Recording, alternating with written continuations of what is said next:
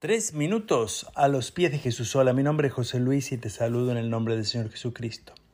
¿Son todos los pecados iguales?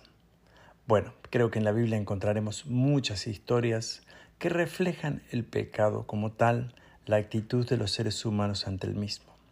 Pero cuando nosotros tratamos de medir el pecado como más grande o como más chico, podemos caer sin darnos cuenta en el gran problema de pensar que por ser pequeño no es un pecado. Esto ocurrió justamente lo que en una escena muy importante en la vida de Jesús. Había una mujer que estaba siendo acusada de lo que en la época era un gran pecado. Estaba siendo acusada de haber sido hallada en adulterio.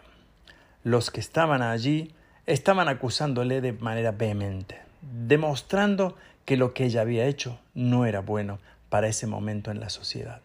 Por cierto, no con esto quiero justificar que lo que ella hizo bueno.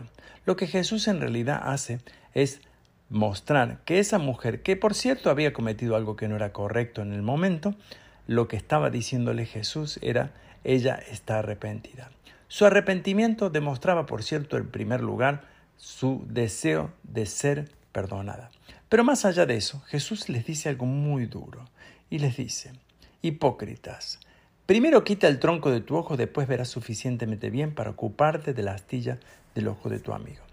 Parece ser que los que acusaban a esta mujer o bien tenían pecados mucho mayores o mucho más graves según la escala propia de ellos, o simplemente no se daban cuenta que el pecado también moraba en su vida.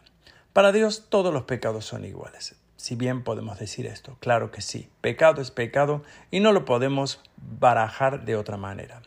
Por supuesto que hay cosas que son muy graves.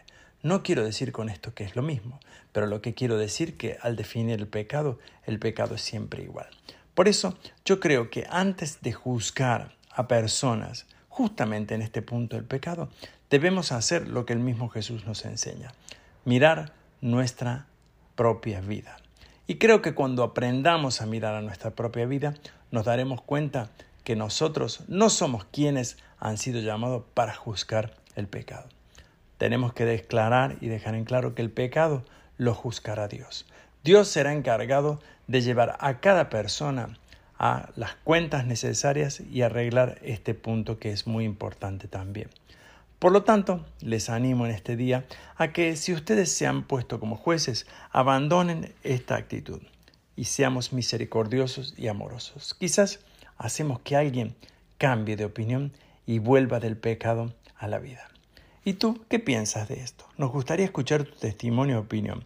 Puedes dejárnoslos en iglesialatina.com. Que tengas un día muy bendecido.